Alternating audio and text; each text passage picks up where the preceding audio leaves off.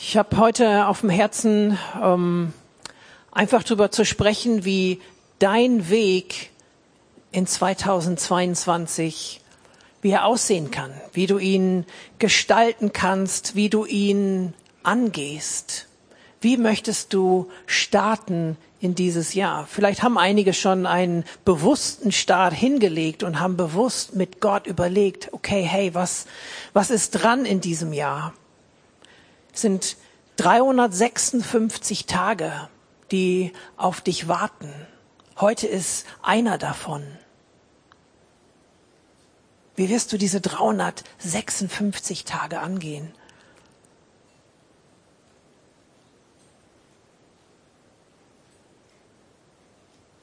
Es passiert so viel an einem Tag. Was kann man an 356 Tagen machen? Ich glaube, heutzutage kann man da sogar schon eine Sprache lernen. Ne? Also mit irgendwelchen Softwares. Auf jeden Fall so, dass man sich irgendwo in einem Land schon zurechtfindet. Wie viel du gerne liest, wie viele Romane kann man in, sechs, in 356 Tagen, wie viel kann man lesen? Wie viele Menschen kann man sich treffen? Wie viele tolle Begegnungen kann man haben an 356 Tagen? Wie viele Stunden wirst du schlafen? Diese Anzahl der Tage ist immer so erschlagend und so ernüchternd, wie viel man eigentlich seines Lebens verschläft.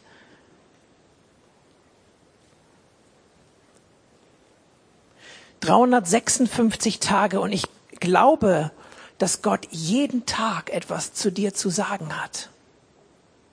Warum nicht mit einer Challenge, mit einer Herausforderung an dich selber starten in diesem Jahr und sagen, ich möchte jeden Tag dieses Jahres einmal Gottes Stimme hören. Wenn du einen Menschen in deiner Nähe hast, deinen Partner, deine Familie oder Freunde, du hörst mindestens einmal am Jahr, einmal am Tag spricht jemand mit dir. Und wenn wir glauben, dass Gott ein Gott ist, der redet, der was zu sagen hat, der Interesse hat an Beziehung von Anfang an. Gott hat die Welt so geliebt, dass er seinen Sohn gesandt hat. Er hat Interesse an Beziehung. Und wenn Gott Interesse an Beziehung hat, dann hat er auch Interesse, mit dir zu reden und dir was zu sagen. Forder dich doch einfach heraus und sag, okay, ich kauf mir jetzt schnell noch morgen, dann hast du immer noch 355 Tage, kaufst du dir ein kleines Notizbuch und sagst, jeden Tag will ich einmal kurz innehalten und hinhören, ob Gott mir was sagt. Und selbst wenn du denkst, hm, da ist dann irgendwie auch doch mal eine leere Seite und ich weiß nicht, was Gott gesagt hat. Du hast 356 Tage Zeit, auf Gott hinzuhören, was er zu sagen hat. Und das Reden Gottes kann durch andere Menschen kommen oder einfach so, dass er ganz persönlich zu dir spricht. Und ich, manchmal sind es so einfache Sachen. Ich habe zum Beispiel einen, eine Aussage mal von jemandem, da waren wir in einer Gruppe von, ich meine, das waren 200 Leute, war so eine Art Gottesdienst und da war jemand, der besonders gut Gottes Stimme gehört hat. Und der hat mich dann aus der Gruppe rausgerufen, hey, ich glaube, Gott möchte dir was sagen. Und er fing an und hat gesagt, Gott mag dich. Das ist so eine einfache Aussage. Wenn du das einfach jemandem sagst, hey, Gott mag dich, das hat schon Kraft. Aber wenn es wirklich ein gesprochenes Wort Gottes ist, da ist ein feiner Unterschied drin. Wenn du in einem Moment offen bist, wirklich für Gottes Reden und er dich rausgreift aus einer, Mut, aus einer Mitte, aus einer Gruppe und zu dir redet und wirklich in deine Situation reinspricht, dann verändert das was in deinem Herzen. Dann, dann spürst du, hier, geht, hier redet Gott, hier redet nicht nur ein Mensch. Es war ein, ein, ein englischsprachiger Mensch, der hat irgendwie, he likes you. Und es hat mich so gesmashed innerlich, dass ich einfach direkt bewegt war.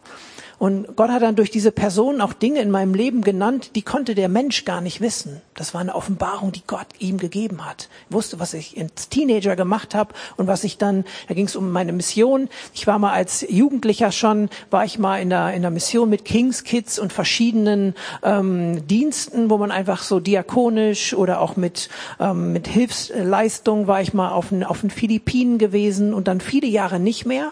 Und diese Person meinte, hey, du bist meiner Mission gewesen. Gott wird dich wieder schicken. Und einen Monat später ruft mich ein befreundeter Pastor meiner Familie an und sagt, hey, willst du nicht nach Indien kommen? Das heißt, hier hat Gott irgendwie reingesprochen in meinem Leben in einem Moment, wo ich das überhaupt nicht erwartet habe. Eine andere Situation, es war im letzten Jahr, da habe ich ein bisschen Zeit mit Gott verbracht, habe gebetet, manchmal mache ich das stehend, manchmal knien, meistens rede ich laut mit Gott, wie auch mit einem Menschen, das ist nochmal ein Tipp, das ist einfach Kommunikation, die du dann selber noch besser miterlebst. Und ich habe ein bisschen gebetet und dachte, okay, jetzt bist du auch fertig und irgendwie merkte ich, wie Gott sagt, hey, warte noch mal einen Moment. Und ich so, okay, dann habe ich noch mal gewartet und dann Gott hat einfach zu mir gesagt, ich mag dich. Es war was, was ich so ganz laut in mir drin gehört habe, aber ich wusste, es war von Gott.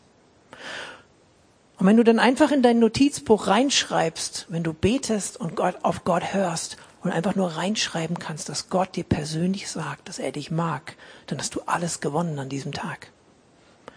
Ich will dich ermutigen, nimm dir jeden Tag einen kurzen Moment und hör auf Gott. Es wird dein Leben für immer verändern. Anfang des Jahres, es gibt vielleicht den einen oder anderen Bereich, wo du am besten mal irgendwie die Reset-Taste drückst und mal wieder auf Null gehst, wo du Dinge vielleicht besser machen möchtest in diesem Jahr, wo es Dinge in Bereiche in deinem Leben gibt, die du, die Veränderung brauchen. Dann will ich dich ermutigen, auch diese Veränderungsschritte zu gehen. Aber irgendwie kam mir gestern Abend, als ich noch einen Spaziergang gemacht habe, einfach noch so der Impuls, ich glaube, Gott möchte vielen von euch sagen, hey, du hast ein starkes Fundament, auf dem du stehst. Du fängst nicht bei Null an. All das, wie du ihn erlebt hast in den letzten Monaten, in den letzten Jahren, für manche sogar Jahrzehnte, du stehst auf diesem Fundament der Jahrzehnte, die du mit Gott gegangen bist oder dieser Jahre. Und genau auf diesem Fundament, dieser, dieser Wirken, dieses Handeln Gottes in deinem Leben, auf diesem Fundament gehst du in diesem Jahr. Du fängst nicht bei Null an sondern du hast ein starkes Fundament, auf dem du stehst. Also kannst du mutig und voller Vertrauen zurückschauen, nach rechts und links, bildlich nach unten gucken. Du stehst auf einem festen Fels, der nicht so an der Kante ist, sondern du hast einen großen Fels, auf dem du stehst.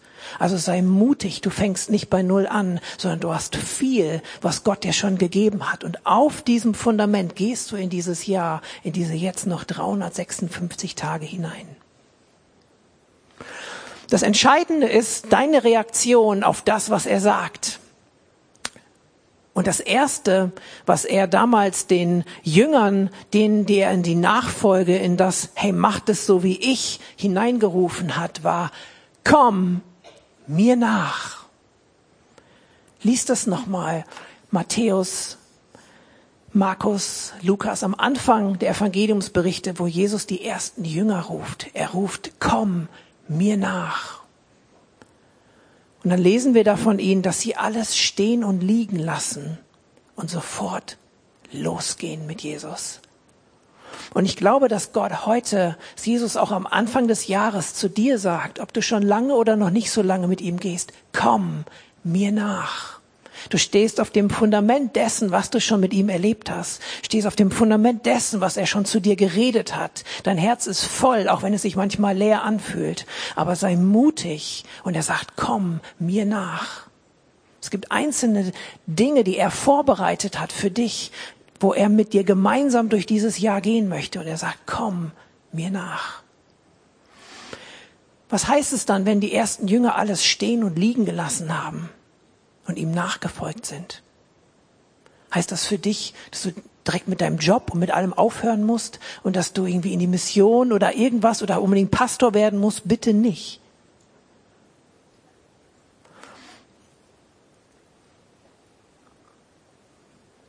Ich lese gerade, ich habe mir letztes Jahr, nämlich das war einer meiner Vorsätze, nicht zum Anfang des Jahres, sondern in der Mitte, ich habe mir gesagt, ich muss mehr freie Zeit gestalten für mich. Das ist ja dann schnell, kannst du Joe mal fragen. Sicherlich gibt es auch andere Berufe, wo du noch viel mehr zu tun hast. Ich will nicht sagen, dass man als Pastor irgendwie da immer mehr zu tun hat als, als alle andere, das nicht. Aber man muss immer aufpassen, dass man auch immer mal freie Zeit sich nimmt, bewusst und ich lese gerne und ich habe dann letztes Jahr mein äh, mittlerer Sohn, der hat mich dann immer ausgelacht. Ich habe dann glaube ich von September bis Dezember habe ich ein Buch gelesen. der ist immer ziemlich schnell und ähm, da habe ich endlich diese Biografie von Bonhoeffer zu Ende gelesen. War wirklich packend, ist wirklich ein Tipp. Und danach habe ich mir, als ich zu Ende war, habe ich gesagt, nein, weil ich will mehr freie Zeit gestalten. Unter anderem auch einfach mit was lesen, habe ich mir dann eine Biografie von William Wilberforce geholt.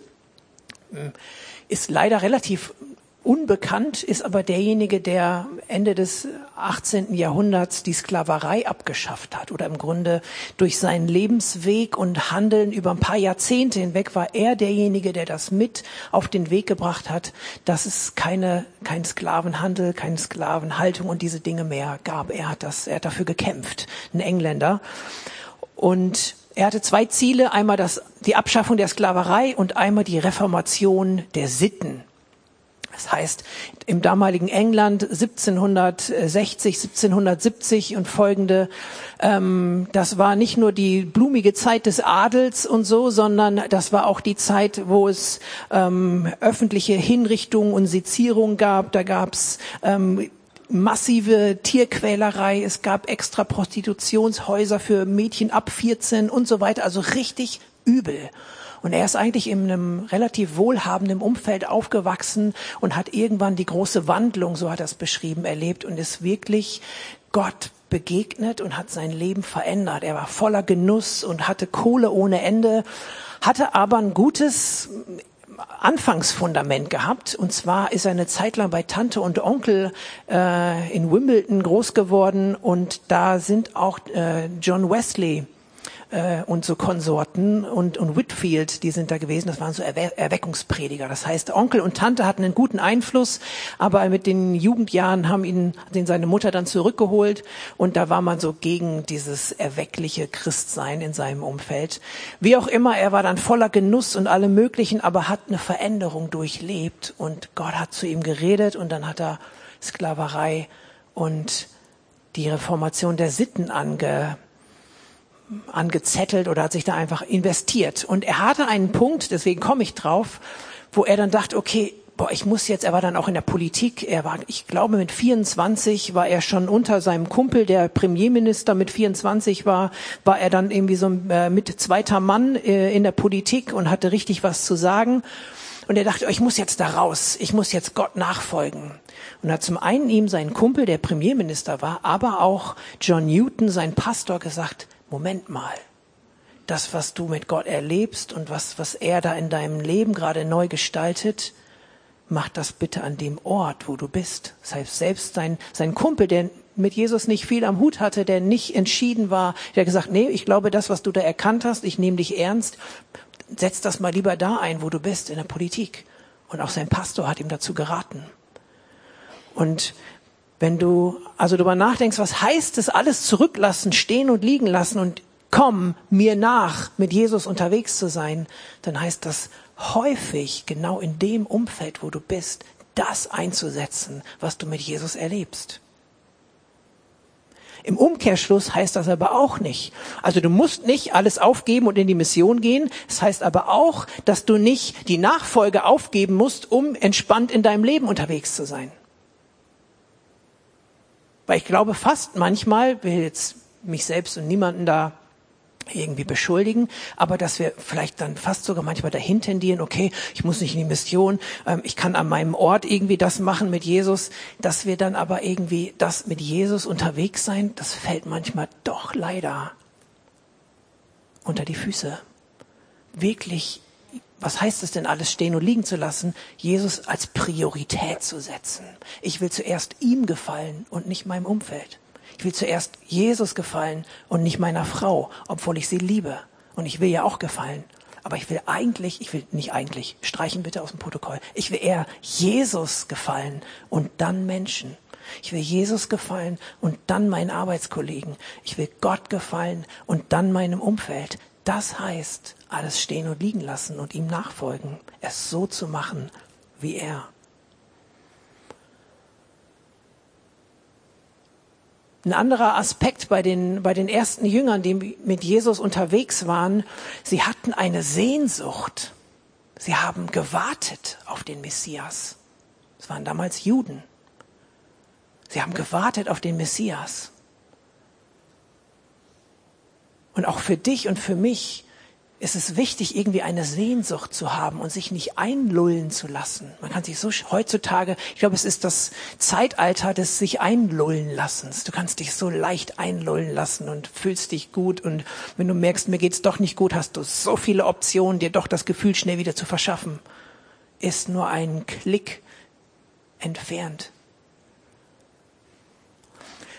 Und ich glaube, wenn du keine Sehnsucht und wenn du nicht auf irgendwas wartest, wenn du keine Ziele hast, und schon besonders wenn du keine Ziele mit Gott hast, dann kannst du es auch verpassen, dem Messias zu begegnen. Hätten die damals nicht auf Jesus gewartet, hätten sie keine Erwartung gehabt, sie hätten ihn verpasst, sage ich einfach mal so ganz plump. Und genauso heute, wenn du keine Sehnsucht hast, keine Erwartung hast, irgendwas mit Gott in deinem Leben zu erleben, dann läufst du Gefahr, den Messias zu verpassen und eingelullt zu werden in deinem Leben. Vielleicht können wir noch mal so ein Bild mit dem Weg zeigen. Mir geht es darum heute, dass wir so ein, ich habe ein paar Bilder zwischendurch unter die Verse gelegt, wo einfach auch Straßen, wo Wege sind. Genau, das können wir jetzt, wollte ich zwar noch nicht hin, aber den können wir jetzt schon mal lassen, den Vers Lukas 9, 23 bis 26. Da sagt Jesus zu seinen Jüngern,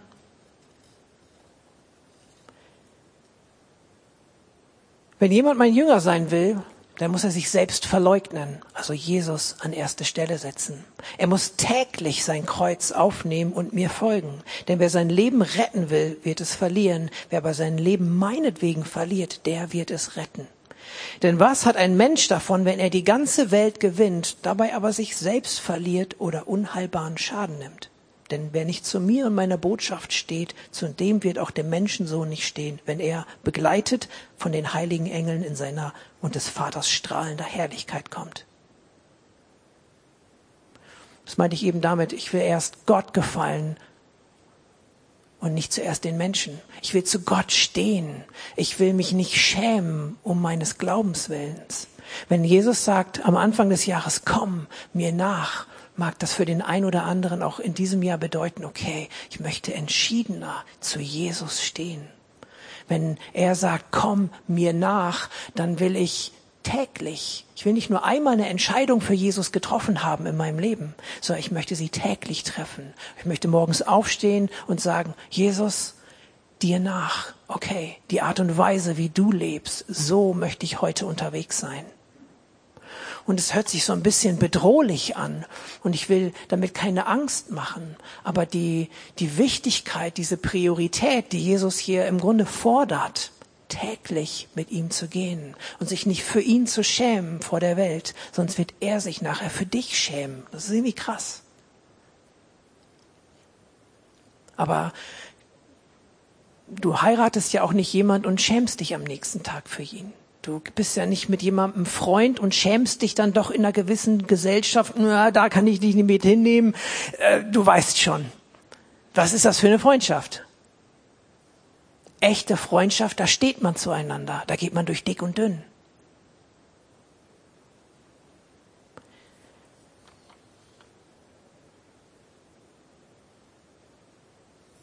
Hab keine Angst, dass du irgendwie zu kurz kommst. Hab keine Angst, dass wenn du mit Jesus deine einzelnen Lebensbereiche, wenn er in allen Lebensbereichen dabei sein darf, wie ein Freund, der dich begleitet, hab keine Angst, dass du zu kurz kommst, dass du was verpasst, dass dir das irgendwie schadet, dass dein Ruf beschädigt wird, du im Leben nicht so weit kommst, als wenn du ihn verheimlichst. Hab keine Angst und schäm dich nicht für deinen Glauben.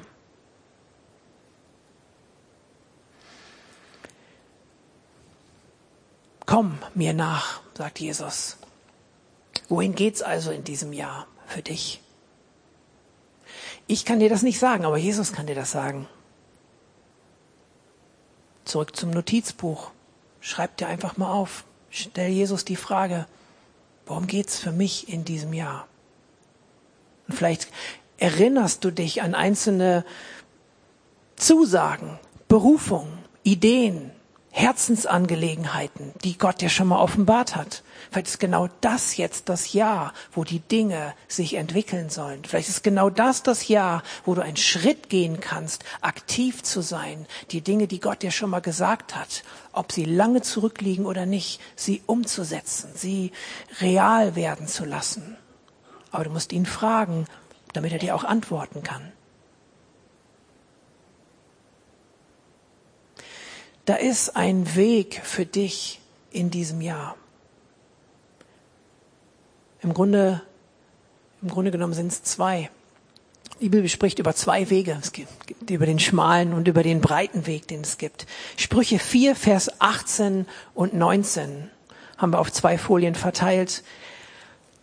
Der Weg der Gottesfürchtigen ist wie der erste Sonnenstrahl am Morgen, der immer heller leuchtet bis das volle Licht des Tages erstrahlt. Zweiter Teil ist auf einer anderen Folie. Der Weg der Gottlosen aber ist vollkommene Finsternis. Die ihn gehen, erkennen nicht, worüber sie stolpern.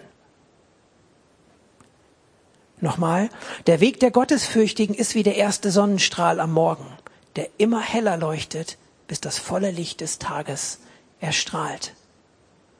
Vielleicht bleiben wir bei dieser Folie. Woran erkenne ich, ob ich auf dem Weg, auf dem richtigen Weg bin, dem richtigen Weg, dem Weg Gottes? Ich will hier nicht dogmatisch diese Stelle irgendwie mit dem Brecheisen bearbeiten, aber ich lese hier raus, der richtige Weg, der Weg der Gottesfürchtigen, derjenigen, die Gott ehren, derjenigen, Gottesfürchtig ist jemand, der Gott an erste Stelle stellt. Der Weg wird immer heller das heißt nicht, dass alles leicht ist. Es gibt eine Psalm 34, Vers 20 haben wir auch eine Folie für.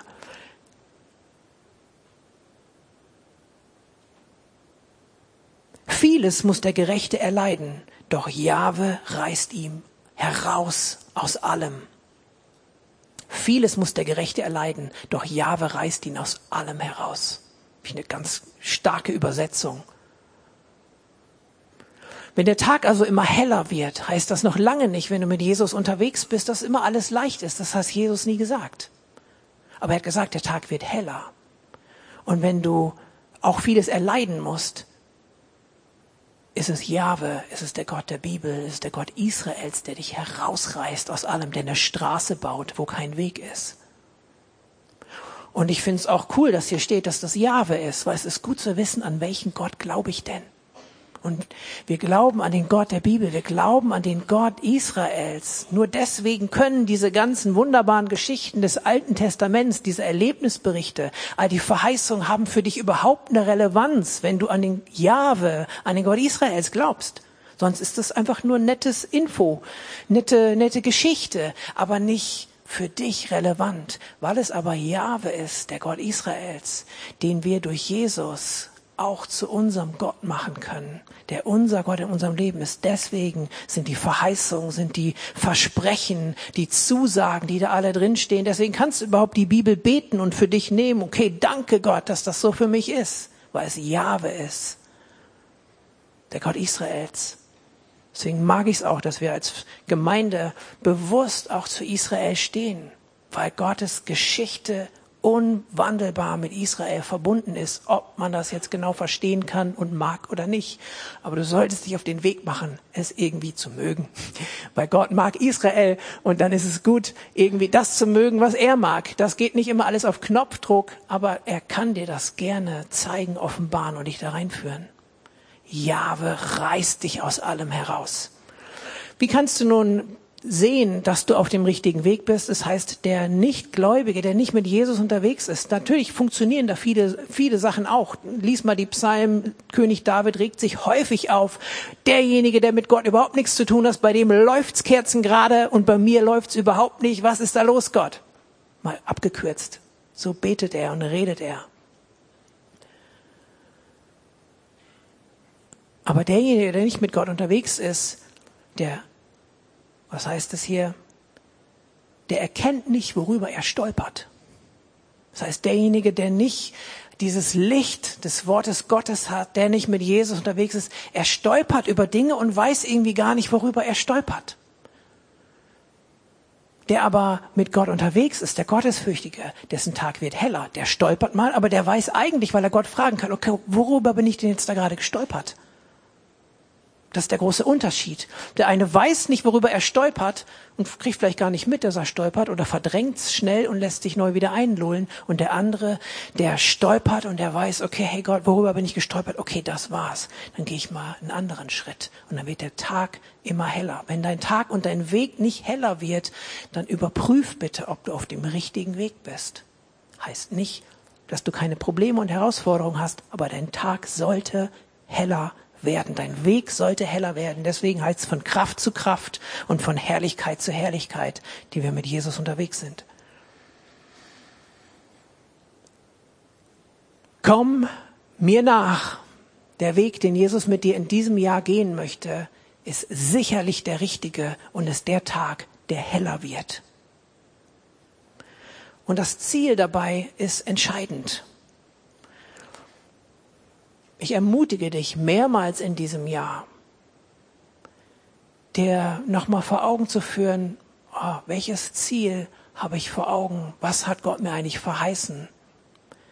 Was nützt es, wenn du die ganze Welt gewinnst, aber Schaden nimmst an deiner eigenen Seele? Denn die Ewigkeit ist dein Ziel. Das ist, wie gesagt, nicht nur ein komischer, schmaler Trost, sondern das ist, wer das erlebt hat, das Geschenk des ewigen Lebens, wer an Jesus Christus glaubt, der bekommt das Geschenk des ewigen Lebens. Das ist ein Geschenk, was dein ganzes Herz ausfüllen kann. Und wenn das da einmal drin ist, dann, äh, dann spürst du das, dann weißt du, du hast Ewigkeit in deinem Herzen. Und dieses Ziel, das motiviert, das ist das schönste und das stärkste und das kräftigste Ziel, was du dir überhaupt vorstellen kannst. Das Ziel ist entscheidend, nicht der Weg. Manchmal denke ich darüber nach. Gibt es so diesen, der Weg ist das Ziel. Weiß ich nicht, ob das so ist. Der Weg ist wichtig. Es ist wichtig, dass du mit Jesus auf dem Weg bist. Aber das Ziel ist entscheidend. Der, der Anfang ist wichtig, überhaupt mal was anzufangen. Und das Ziel ist entscheidend. Zwischendrin gibt's Aufs und Abs, gibt's Kurven und Serpentinen und alles Mögliche.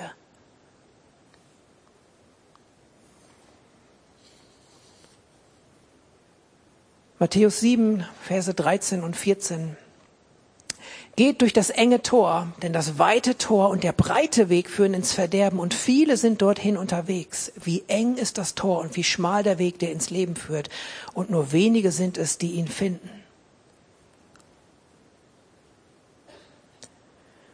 Die Bibel ist klar. Der Weg, den du gehst, ist erstmal schmal. Und sicherlich ist es nicht immer die breite Masse, die diesen Weg geht. Und da ist es wichtig, zum einen nicht im Stolz diesen schmalen Weg zu gehen. Ich und Jesus, wir sind auf dem schmalen Weg. Was wollt ihr denn da mit eurem breiten, ihr lauen Vögel alle? Ähm, das ist natürlich, dann kommst du auch nicht an. Dann wird Jesus auch irgendwann sagen, ich habe dich jetzt nicht gekannt. Sorry, weil du nicht in der richtigen Haltung unterwegs bist. Aber der Weg mit Jesus ist sicherlich der schmale. Ich finde es immer so erschreckend und nur wenige sind da drauf. Komm, Jesus, so wenig können das jetzt auch wieder nicht sein. Es verschiedene theologische Richtungen, die dieses Schmale und das Wenige äh, eher zu breit und viel machen. Aber ich, sorry, ich sehe, dass da schmal und dass da wenige steht und dann, oh, dann fordert mich das heraus. Positiv. Dann gibt mir das ein Gewicht, eine, eine Priorität. Uh, okay. Wow, Jesus, und dann schafft das auch wieder einen Wert. Jesus hat zu dir gesagt, komm mir nach. Er hat seine Jünger persönlich ausgesucht. Das macht dich nicht besser als jemand anderen, aber es, es wert, es ist ein Wert, der dir beigemessen wird. Und wie hoch ist dir dieser Wert, dass Jesus dich rausgerufen hat, dass Jesus gesagt hat, komm mir nach. Wie wichtig ist dir diese Freundschaft? Wenn es ein schmaler Weg ist, dann münze ich das einfach auf dieses Jahr. Okay, dann ist es wichtig zu gucken und zu fragen, Herr, welchen Weg soll ich denn diese 356 Tage gehen? Was ist dein Weg für mich in diesem Jahr? Und dann ist es wichtig, dass es ein geradliniger Weg ist. Das hören wir und lesen wir so häufig in der Bibel, dass es ein, dass wir unsere Augen gerade ausrichten sollen. Sprüche 4, Vers 25 bis 27. Deine Augen sollen gerade ausschauen. Dein Blick gehe nach vorn. Ebne die Bahn für deinen Fuß, damit du feste Wege hast. Bieg nicht ab, weder rechts noch links. Halte deinen Fuß vom Bösen fern. Was braucht es also, um einen Weg in diesem Jahr mit Jesus zu gehen? Okay, Jesus, ich will dranbleiben, ich will einen geraden Weg gehen. Ich will es nicht leicht und nicht lässig nehmen. Ich will auch nicht verkrampft und nicht voller Angst sein, aber ich will geraden, festen Weg, trittfesten Weg haben. Ich will wissen, was mein Fundament ist. Und das ist Jesus. Und ich will ihn fragen, was ist der nächste Schritt? Nicht als programmierter Roboter, der keine Freiheit hat und nichts alleine entscheiden kann. Du hast einen freien Willen und er möchte, dass du frei entscheidest. Und das, da gibt's große Entscheidungen und da gibt's manchmal Sachen, die sind selbstverständlich. Wenn jemand zu Hause ähm, was trinken möchte von meinen Kindern, der muss mich nicht immer fragen, darf ich was trinken? Der nimmt sich einfach was. Aber wenn er irgendwie fragen möchte, darf ich irgendwie irgendwo übernachten oder irgendwas machen, dann müssen wir da mal kurz drüber sprechen. Genauso auch mit deinem Weg, mit, mit, mit, mit Gott. Es gibt Dinge, die sind natürlich selbstverständlich. Nimm sie, mach sie, tu sie, weil du Kind Gottes bist. Aber es gibt Dinge, da ist wichtig mal zu fragen, okay, Gott, wir müssen was besprechen. Wie sieht das aus? Was ist dein Plan? Was ist dein Wille? Und dann sei gerade und mach ebene, feste Wege und halte deinen Fuß fern vom Bösen. Nimm Sünde nicht leicht, nimm Übertretungen nicht leicht. Ach, okay, ja, ich, das, so bin ich halt, Gott weiß ja, dass ich so bin und dann kann ich nachher nochmal wieder um Vergebung beten und dann ist alles okay. Da ist Gott ja auch kein, kein Blödmann, der sich irgendwie was vormachen lässt. Also sei geradlinig in deinem Weg in diesem Jahr. Es gibt im Englischen so einen netten Ausspruch, it's simple but not easy im Deutschen im Grunde, es ist einfach, aber nicht leicht. Der Weg mit Jesus wollte, dass, dass jeder versteht, wie man sein Leben mit ihm lebt. Es ist einfach, aber es ist nicht leicht. Das heißt, er möchte es dir auch nicht kompliziert machen, es zu verstehen. Von daher brauchst du nicht denken, hm, ja, aber ich verstehe gar nicht, ich kann auch gar nicht so gut verstehen, was Gott von mir will. Ich glaube, du kannst es sehr gut verstehen, weil es einfach ist, aber nicht immer leicht. Was braucht es nun also, um diesen Weg zu gehen? Mich hat am Anfang dieses Jahres jetzt auch einfach nochmal, und das gebe ich dir einfach als, als nette Leseaufgabe mit, das Wie ist für Jesus immer so entscheidend gewesen. Wie lebst du? Wie gehst du deinen Weg? Lies einfach nochmal seine Bergpredigt, Matthäus 5 bis 7. Wenn du dich fragst, wie soll ich in diesem Jahr mit Jesus unterwegs sein, da steckt fast alles drin. Da steckt alles drin. Ähm,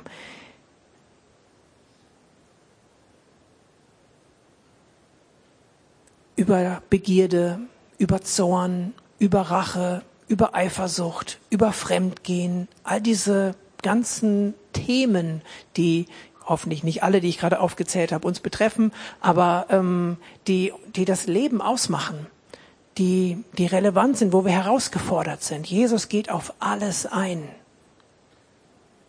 Wahrheit, Liebe zu Feinden, Vergebung, Lust, all diese Dinge, denen wir als Menschen ausgesetzt sind.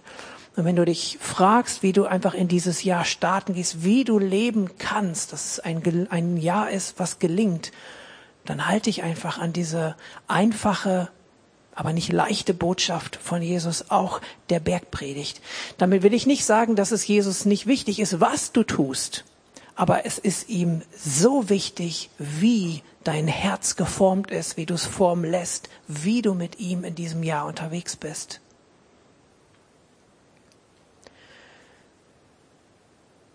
Zusammengefasst ist das Matthäus 7, Vers 12 am Ende. Da heißt es, behandelt eure Mitmenschen in allem so, wie ihr selbst von ihnen behandelt werden wollt. Das ist es, was das Gesetz und die Propheten fordern. Ja, sehen wir viele Wege, die einander kreuzen. Wir sind so viele, begegnen so vielen, vielen Menschen. Und wie gehe ich durch dieses Jahr, indem ich mich so verhalte, wie ich auch möchte, dass andere mit mir umgehen. Das ist ein ganz starkes Wie, eine ganz starke Ausrichtung, wie du durch dieses Jahr gehen kannst. Und wenn du mit der richtigen Haltung unterwegs bist, ich komme zum Schluss,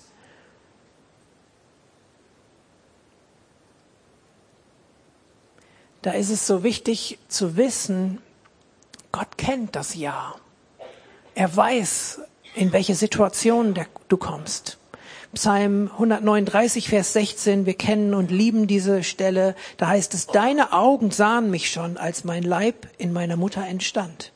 Alle Tage, die noch kommen sollten, waren in deinem Buch bereits aufgeschrieben, bevor noch einer von ihnen eintraf. Gott weiß über jeden Tag Bescheid. Und dann macht es wieder Sinn, sich sein Notizbuch zu schnappen und zu fragen, Gott, was hast du heute zu mir zu sagen?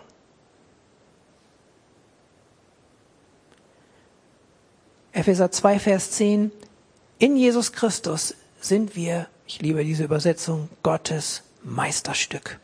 Er hat uns geschaffen, dass wir tun, was wirklich gut ist.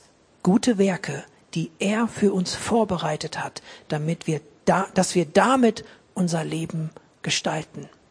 Wenn du deinen Weg in diesem Jahr gehst, dann glaube, dass du Gottes Meisterstück bist und dass er dich erschaffen hat, um das zu tun, was wirklich gut ist. Gute Werke, die er vorbereitet hat. Er kennt die Tage, er kennt die Begegnung, er kennt die Person, er kennt deine Fähigkeiten, deine Herausforderungen, das, was du schon gut kannst und das, wo du noch besser drin werden kannst. Wo er aber nicht ein Trainer ist, der hm, wir legen die Latte mal ein bisschen höher, höher, hüpf, höher, ich mache die Herausforderungen stärker für dich. Er ist dein Vater. Er ist nicht dein Trainer. Der Heilige Geist ist, er lehrt dich und er führt dich in die ganze Wahrheit, aber er ist nicht dein Trainer, der es dir immer schwieriger macht, weil du hier in irgendeinem sportlichen Wettkampf bist. Weiß ich nicht, ob ich das Bild, das der eine oder andere habt, damit irgendwie, ob, ob du da ein Fragezeichen zu hast. Natürlich lässt er uns lernen in Herausforderungen. Aber ich glaube nicht, dass er die Herausforderung plant. Er ist für mich immer so, der Vater schickt nicht den Sturm, damit du zu Jesus beten kannst, still ihn. ist ja irgendwie komisch. Aber er weiß, das sind Stürme, weil wir in dieser Welt leben. Ihr seid in der Welt, aber nicht mehr von dieser Welt. Okay, das Geschenk des ewigen Lebens, ich habe es in mir, Jesus ist mit mir, er, ich habe ihn in mir, ich kann alles arm und reich sein, er hilft mir da drin. Aber er schickt nicht den Sturm, dass du Jesus fragst, dass er ihn stillt. Er weiß, da sind Stürme und wir können uns die Frage stellen, warum verhindert er es irgendwie nicht?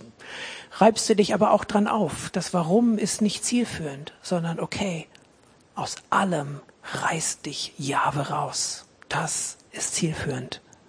Also er ist nicht dein Trainer, er ist mehr dein Vater als dein Trainer. Und deswegen meint er es gut mit dir und hat gute Pläne für dieses Jahr. Und da warten Dinge auf dich, dass du damit dein Leben gestaltest. Die Band kann bitte schon mal nach vorne kommen.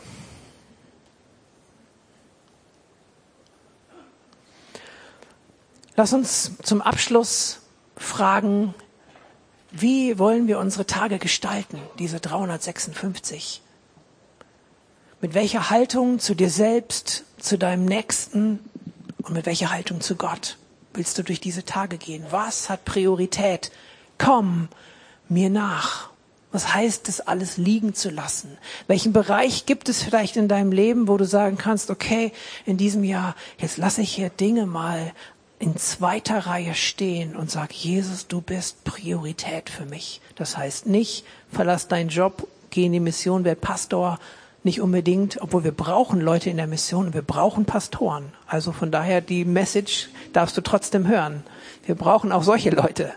Ähm, aber es heißt vor allen Dingen, da wo du bist, Jesus die Nummer eins geben und ihn fragen täglich, was heißt es, ihm nachzufolgen. Wo schämst du dich vielleicht für deinen Freund Jesus? Wo ist es Zeit in diesem Jahr zu sagen, ich will mich nicht schämen für Jesus? Nicht aus Angst, damit er dann nicht irgendwann sich vor mir, vor mir schämt, dem Vater gegenüber, obwohl das schon auch echt eine Message ist, sondern einfach, weil es echte Freundschaft ist, die auch eine Überzeugung und eine Tiefe hat. Halte nichts zurück, er will nur Gutes für dich. Und gehst du einen geraden Weg in diesem Jahr. Lass uns aufstehen und da kurz reinbeten und dann darauf reagieren. Genau, ich leite da kurz ein Gebet an und dann verabschieden wir die Online-Teilnehmer. Und dann haben wir hier im Saal nochmal eine Lobpreiszeit. Danke, Herr, dass wir leben. Danke, dass du ein lebendiger Gott bist und danke, dass jeder Tag unseres Lebens vor dir sichtbar ist und in deinem Buch steht, Herr. das heißt nicht, dass alles Schicksal ist, Herr, aber das heißt, dass du im Bilde bist, du weißt Bescheid. Herr, ich bete, dass du jedem hier im Saal und der die Predigt sich anschaut, begegnest, dass jeder irgendwie hört von dir, du bist im Bilde und du hast Pläne für dieses Jahr, du hast Möglichkeiten, du hast Hoffnung, du hast einen geraden Weg für jeden einzelnen von uns. Herr, und ich bete, dass du uns hilfst, dass wir in der richtigen Haltung uns, einander und dir gegenüber durch dieses Jahr gehen. Herr, dass wir Frieden halten miteinander, dass wir voller Vergebung und Erbarmen miteinander umgehen, Herr, dass wir nicht im Stolz sind, Herr, sondern in der Liebe. Hilf uns darin, Jesus. Herr, und ich bete für jeden, der irgendwie merkt, oh, ja, manchmal stehe ich nicht zu Jesus. Dann bete ich, Herr, dass du mit deiner, mit deiner Güte kommst, Herr, nicht mit, kommst nicht mit deinem strengen Blick, Herr, sondern du kommst mit deiner werbenden Liebe, Herr, die zurechtweist, die auf den richtigen Weg bringt, die aber werbend, die rufend, die, die liebend ist, Herr. Du liebst uns hinein, Herr, in die Beziehung. Und so bete ich, dass du mit Mut kommst, Herr, für den Einzelnen, neu zu dir zu stehen, neu zu sagen, okay, Herr Jesus, du bist mein Freund und du bist mein Erretter, mein Erlöser und ich, ja, ich habe das Ziel vor Augen manchmal vergessen oder aus den Augen verloren, dass du das Ziel bist und dass es wert ist, dir nachzufolgen, Herr. Dann bete ich, dass du mit Ermutigung kommst, dass dieses Ziel neu ergriffen wird. Herr, und ich bete für jeden, den es vielleicht herausfordert, irgendwie deine Stimme zu hören. Meine Schafe hören meine Stimme. Sie hören das, was ich sage, das sagst du in deinem Wort. Herr, das möchte ich jedem zusprechen in deinem Namen und bitte dich, Herr. Herr, gib Gnade, dass wir, dass wir deine Stimme jeden Tag hören, dass es irgendwas aufzuschreiben gibt. Und wenn es ein Wort ist, Herr, oder einfach nur das Gefühl, geliebt zu sein, dann kann Liebe auch in, im, im Schweigen gespürt werden. Danke, dass das auch eine Möglichkeit ist. Herr, ich bete, dass wir diese Tage, die vor uns liegen, Herr, dass wir sie nehmen als ein Geschenk von dir. Und dafür, wo es für den einen gerade herausfordernd ist, danke, dass du Jahwe bist, der uns aus allem herausreißt, Herr. Und auch wenn es mal dauert, du kommst sicher. Und darum bete ich, Herr, dass diese Sicherheit gepackt wird, dass dieses Fundament gespürt wird unter diesen Füßen neu. Keiner ist im, im, im Freiflug, Herr, sondern wir, wir können stehen auf dem Fels, der du selber bist, Jesus. Und damit segne ich jeden Einzelnen. Und danke, Herr, dass das Gutes vor uns liegt, Herr. Danke, dass du Dinge vorbereitet hast, Begegnung mit Menschen, Herr. Danke, dass Berufung sich entfalten darf und kann in diesem Jahr für den Einzelnen. Und ich bete, dass es das auch tut, dir zur Ehre. Danke, Herr, dass du unsere Augen öffnest, dass wir den Weg sehen und dass wir ihn gehen. Danke, dass wir Bescheid wissen, wenn wir über was stolpern, was es denn ist, weil du es uns mitteilst, sodass wir es aus dem Weg räumen können und weiter nach vorne gehen können. Herr, wir segnen dieses Jahr und ich segne jeden, Herr, der hier ist oder der sich die Predigt anschaut, Herr, mit einem guten Jahr, was du geplant hast. Dein Wille geschehe und dein Reich komme, Herr, was Frieden und Gerechtigkeit und Freude im Heiligen Geist ist. Amen.